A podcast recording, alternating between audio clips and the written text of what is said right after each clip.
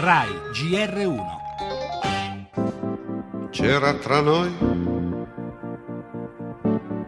gioco d'azzardo. Si è aperta una nuova pagina perché passata la doppia scadenza di mezzanotte, ora la Grecia è senza un programma di aiuti ed è in arretrato rispetto al Fondo Monetario Internazionale, ma per la bancarotta c'è tempo e intanto si tratta.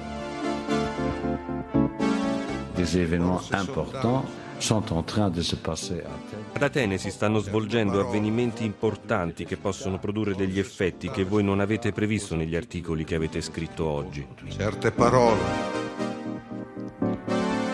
sembrano pianto.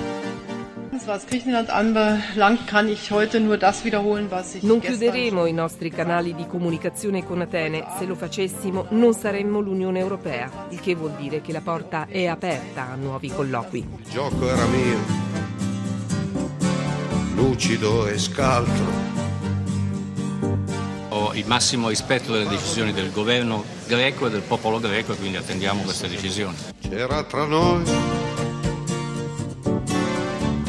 gioco d'azzardo.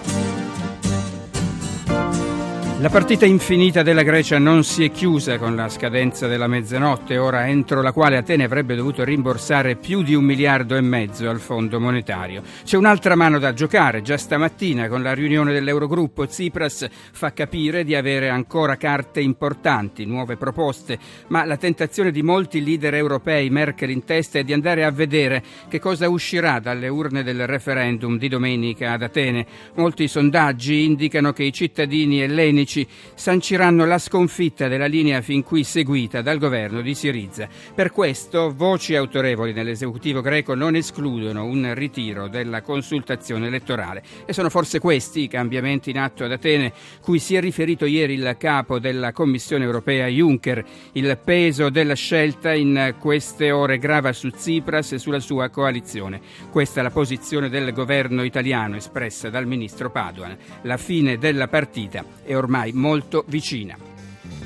Le altre notizie nella notte, operazione antiterrorismo nel nord Italia, il nostro giornale, il questore di Milano, parleremo anche di lavoro, a maggio ha rialzato la testa la disoccupazione, sono 63.000 gli occupati in meno ed è un colpo all'occupazione anche la notizia del sequestro dei cantieri di Monfalcone a seguito dell'inchiesta sullo smaltimento rifiuti, sono 4.500 gli operai fermi. Parleremo anche dell'inchiesta sulle olgettine, Berlusconi verso il processo, secondo la procura pagò 10 milioni a Rubi e alle altre per mentire. Nel GR1 inoltre l'ondata di caldo che sta per investire l'Italia e lo sport con i vari scandali del calcio italiano.